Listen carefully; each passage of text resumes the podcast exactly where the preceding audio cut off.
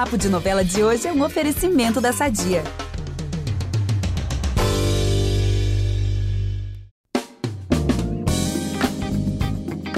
Sabem que dia hoje? É dia de contar as últimas fofoquinhas do ano, né? Isso mesmo, porque nesse domingo de resumão do Papo de Novela, vou te contar os destaques da semana das tramas, incluindo os momentos finais de Terra e Paixão. E já adianto que tá assim, ó, de tirar o fôlego, com direito a personagem entre a vida e a morte, retenção de uma certa pessoa aí que já aprontou bastante, casamento, noivado e até divórcio. Preparados? Eu sou a Gabi Duarte e depois da vinheta eu volto para contar todas as novidades dos próximos capítulos. Fica aí que é bem rapidinho. Impressionante como o tempo só te valoriza. Porque eu sou rica! Eu sou rica! Pelas rugas de Matusalém, agora a culpa é minha, é isso? A culpa é da Rita! Sabe uma coisa que eu amo nas novelas de fim de ano? É quando tem aqueles capítulos, sabe, de Natal, Ano Novo, os personagens comemorando, porque mostra assim todos eles envolvidos assim com essas datas tanto quanto a gente do lado de cá. E elas por elas, é isso que vai acontecer essa semana. Todo mundo vai estar assim animadíssimo para suas festas de Réveillon. E nesse clima de novo dia, novo tempo, vai rolar um momento assim bem fofinho. É que a Thaís, pessoal, ela vai confirmar pro Mário, que é né, seu irmão, que a Lara tá mesmo apaixonadíssima por ele. É, ela vai contar esse segredinho aí da Lara pra ele. E assim, ele vai ficar surpreso. Gente, porque o Mário, né, ele demorou assim para se ligar no que para todo mundo era óbvio, né? Teve que ter essa ajudinha aí da, da Thaís.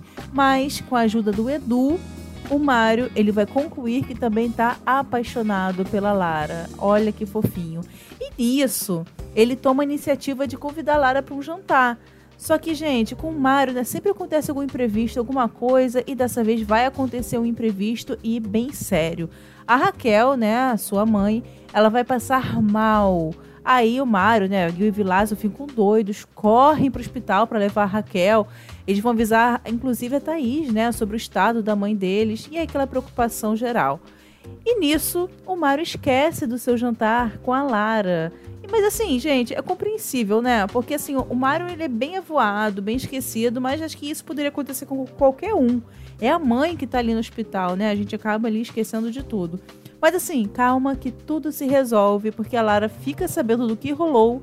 Ela vai também até o hospital, né, prestar solidariedade ali para todo mundo, vai visitar a Raquel e ela e o Mário acabam se entendendo. A melhor parte de todas, né? Terminou com um finalzinho assim bem feliz. Eu já chipo esse casal ó, há muito tempo e tô torcendo para eles terminarem juntos na novela. Pronto, falei. Mas o clima de romance não acabou. Lembra que o Ulisses tinha se envolvido com a Carol lá atrás? Pois é, só que agora ele vai se envolver com uma outra pessoa na novela. É que a Natália convida o Ulisses para festa de Réveillon na sua casa. A Carol vai estar tá lá também. E a Carol vai ficar bem surpresa aí com essa iniciativa, né, da, da Natália. E na festa, pessoal, a Nath, ela vai beijar Ulisses. Simplesmente isso. E a Carol, mesmo assim, já sem nada com, com ele, né? Ela vai se incomodar ao ver os dois juntos. Quem nunca passou por isso, né? Ciúme de ex, meu Deus do céu. Ai, mas, mas Carol, sai fora dessa, né? Eu já tô, confesso, já tô chipando Natália com Ulisses aí. Achei esse casal bem inusitado e bem interessante. Mas os dias da Natália não vão ser só felicidade, não. É que o Marcos, né, com a ajuda do Jairinho, mau caráter também, né, os dois vão simular um sequestro para enganar Natália. E claro, né, ela fica assim super desesperada com o suposto sequestro aí do sobrinho. Mas aí, o Pedro, né, ele é avisado sobre a movimentação bancária da Natália, que já tá ali correndo para sacar dinheiro, para dar pros, pros bandidos. Aí o Pedro ele vai convocar o Rico para ajudar nesse suposto sequestro aí do, do Marcos. E com a orientação do Rico, o Marcos, ele é resgatado e aí ele descobre depois que o Jairinho não tá com o dinheiro pedido. Ou seja, o, eles não deram dinheiro do, do sequestro, né? Conseguiram resolver isso sem pagar aí o que os supostos bandidos, né, pediram. Só que o Jairinho, ele fica, assim, furioso. Ele quer nem saber. Ele jura vingança aí contra o Marcos, exige a sua parte ali no, no acordo, né, do falso sequestro. Mas, gente, assim, o Pedro, ele tem os dois pezinhos atrás com o Marcos, né? E com razão. E aí ele logo assim saca o que aconteceu, né? Que foi a armação, e acusa o rapaz de ter mentido sobre o seu próprio sequestro. Ai, virando o ano aí, será que agora a máscara do Marcos vai cair? Sei não, hein? Agora eu vou falar da Adriana, porque a vida dela tá nada fácil. Porque, assim, depois que o Sérgio se apresentou como cara, né, que se, que se relacionou com ela há 25 anos, e também depois que ele cismou de comprovar que é pai da Isis, ai, a pobre, assim, da Adriana não tá tendo um dia de paz. E nessa semana, depois de colher, né, a amostra de sangue da Isis, como a gente viu, né, nos, nos capítulos que passaram, o Sérgio, ele apresenta para Adriana o resultado do exame de DNA. E depois ele revela para ela que Giovanni não é filho biológico do Jonas e da Helena. Hum, gente, será que Sérgio é pai? Será que o Sérgio não é pai da Isis? Ai, que babada. Mas eu tô torcendo para não ser pai, não. Coitada, né, da, da Adriana. Que situação, né? Ele é sogro do Jonas. É bem. Coitada, gente.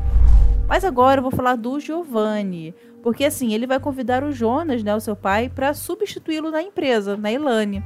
Só que isso vai abalar sim a relação do empresário com a Adriana.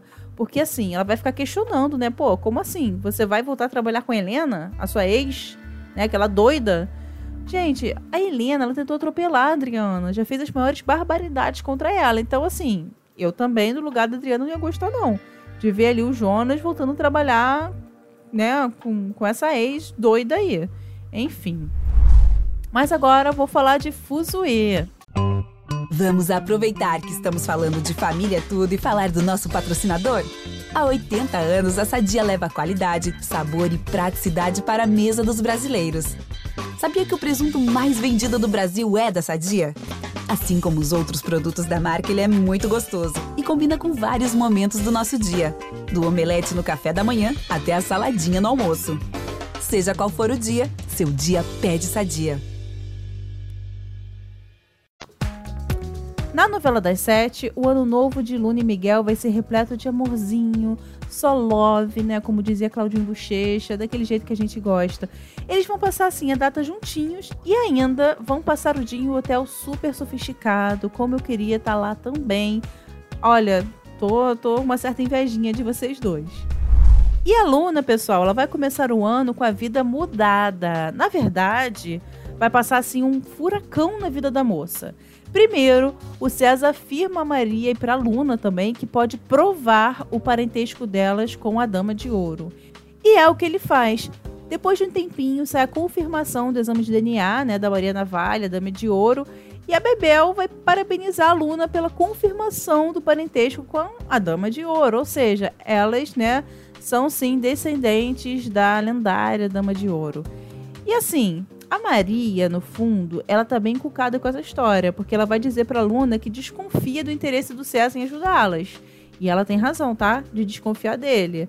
Ela não bota a mão no fogo por ele e com toda a razão.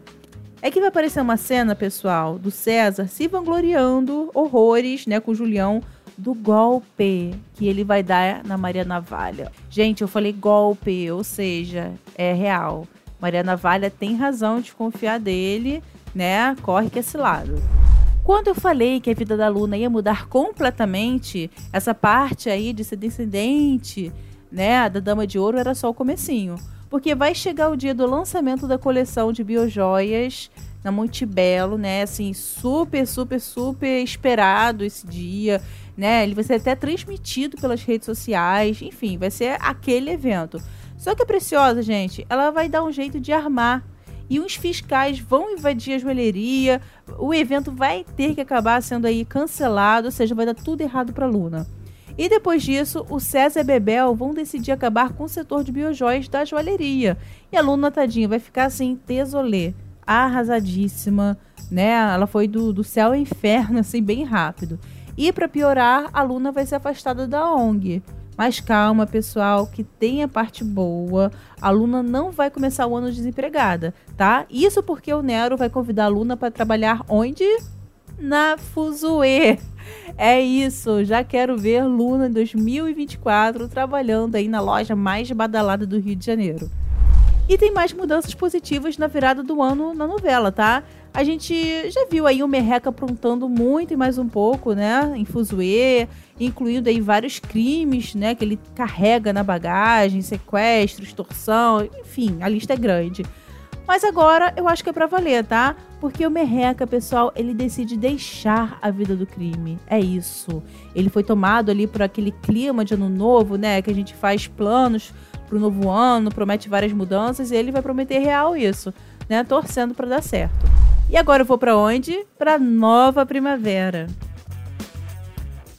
Olha, pessoal, vou começar contando as partes fofas da semana de Terra e Paixão, porque depois assim vem uma sequência de cenas tensas, de deixar a gente sem ar, tá? Para começar, eu vou contar aqui para vocês que Luiz e Petra vão assinar o divórcio. E é uma notícia boa, né? Quem, quem tá acompanhando a novela sabe, porque assim, é uma decisão consensual, eles queriam isso há muito tempo, eles se gostam muito como amigos. Inclusive, essa amizade deles é uma das coisas mais fofinhas da novela, é bem legal de ver mesmo. Eles não deram certo como marido e mulher, mas deram mega certo aí como, como amigos de verdade. Mas, depois do divórcio, não vai ser agora que Luiz e a Nelly vão se casar. Gente, a Eneli, né, ela é muito impulsiva. Ela deve ser, assim, uma aquariana, né, que decide tudo, assim, no impulso. Enfim, ó, a Anneli, gente, ela vai ser pedida em casamento pelo Natercinho. Ela vai se casar, é isso. Mas, assim, a Lucinda, que é a irmã dela, vai achar super precipitado, né, da parte da, da. Como assim, gente, casar com um cara que você mal conhece? Mas a Nelly, gente, quer nem saber, ela vai e se casa. E a Petra, como boa amiga que é, vai consolar o Luiz, que vai ficar ali com maior dor de cotovelo. E tem mais casório na área, tá? Na verdade, um noivado, né? Futuro casório, que é da Mená e da Mara. Esse casal aí que também que a gente torce super. Então tem essa notícia aí maravilhosa aí pra coroar a semana. Mas agora, senta aí que lá vem bomba atrás de bomba. E daquelas assim que todo noveleiro ama acompanhar, né, gente? Gente, o que, que ia ser da vida do noveleiro sem bomba, né, em novela? A gente ama sentir esse frisson todo. Na semana passada, a gente viu que o Ramiro ficou todo arrependido de ter sequestrado a Aline, né? E ele ficou ali tentando salvar a pele da moça do cativeiro, tirar ela dali, né? E a outra freira também, a Terezinha. Enfim, ele tentou aí, né, limpar a bagunça que fez. Só que o plano dele dá mega errado, porque o Antônio La Selva descobre tudo e exige que os peões leve Aline e Terezinha de volta para o cativeiro. E ainda, tá? O Antônio ele ordena também aos capangas para dar aquela surra no Ramiro. E a pancadaria vai ser muito feia, muito feia mesmo. O Ramiro vai ficar ali, né, inconsciente mesmo. E quem vai resgatar ele, pessoal, é o Kelvin, tá? Ele vai encontrar o Ramiro ali, vai ficar desesperado com o que vê. Ele fica ali desacordado, o Ramiro, todo machucado. Vai ficar ali implorando para ele reagir, para ele não morrer. A cena vai ser assim, bem, bem tocante mesmo. Depois disso, o Ramiro vai para o hospital né? Vai ficar um tempo ali lutando entre a vida e a morte. E depois que ele conseguir falar alguma coisa, ele vai dizer pro Caio, vai revelar para ele o local do cativeiro da Aline. Uau, hein? E assim, o Caio vai contactar quem? Rapidinho vai falar pro Marino, né? E com a eficiência do delegado de Nova Primavera e também dos outros policiais, né? Claro, Aline e Terezinha vão ser resgatadas e o melhor, e o melhor de tudo, o Marino dá voz de prisão Antônio La Selva e faz questão de levar o fazendeiro algemado para a delegacia, sabe? Aquela humilhação que a gente ama ver. Agora lembram que foi a Berenice que contou pro Antônio onde a Aline estava escondida? Então, a Luana vai descobrir tudo, vai descobrir que foi a a Berenice, né, a traidora, e vai contar tudo pro Kelvinho. E resultado, o Kelvin vai demitir a Berenice do bar. Merecido. Quem também vai se dar mal nessa semana é o Gentil. O Marino, ele recebe uma ligação anônima informando que a arma que matou a Agatha está na casa do Gentil. E assim, cumprindo o seu dever, né, de delegado, o Marino vai até a casa dele, né, do Gentil, é, contra ali uma arma de fato, né, a gente, todo mundo sabe que o Gentil tinha uma arma, e avisa que terá que levar o pai do Jonatas para a delegacia.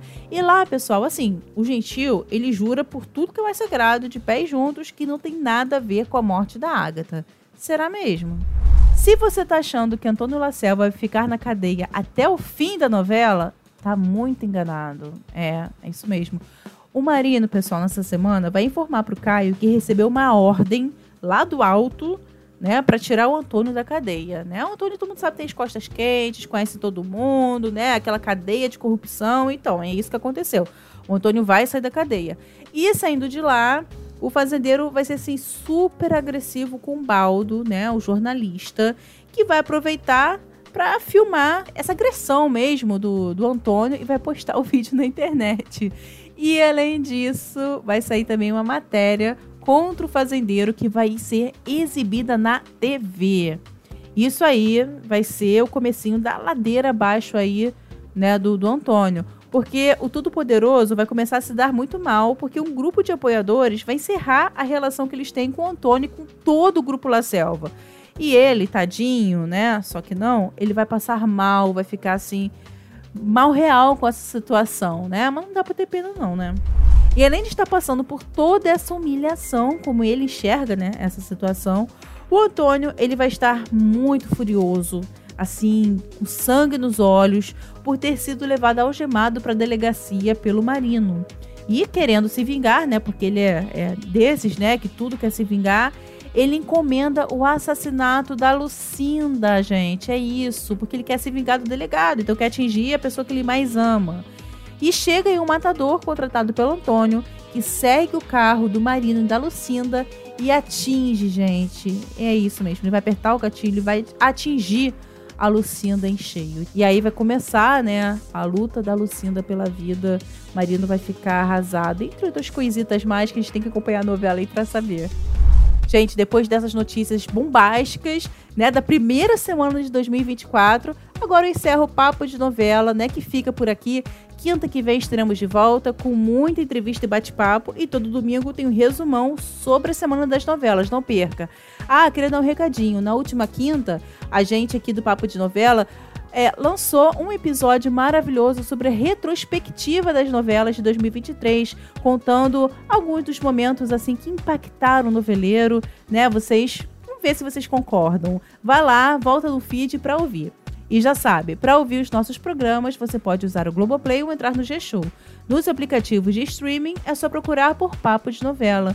E não deixe de seguir o podcast na plataforma que você usa. Assina lá, que assim você recebe uma notificação sempre que tiver um novo episódio.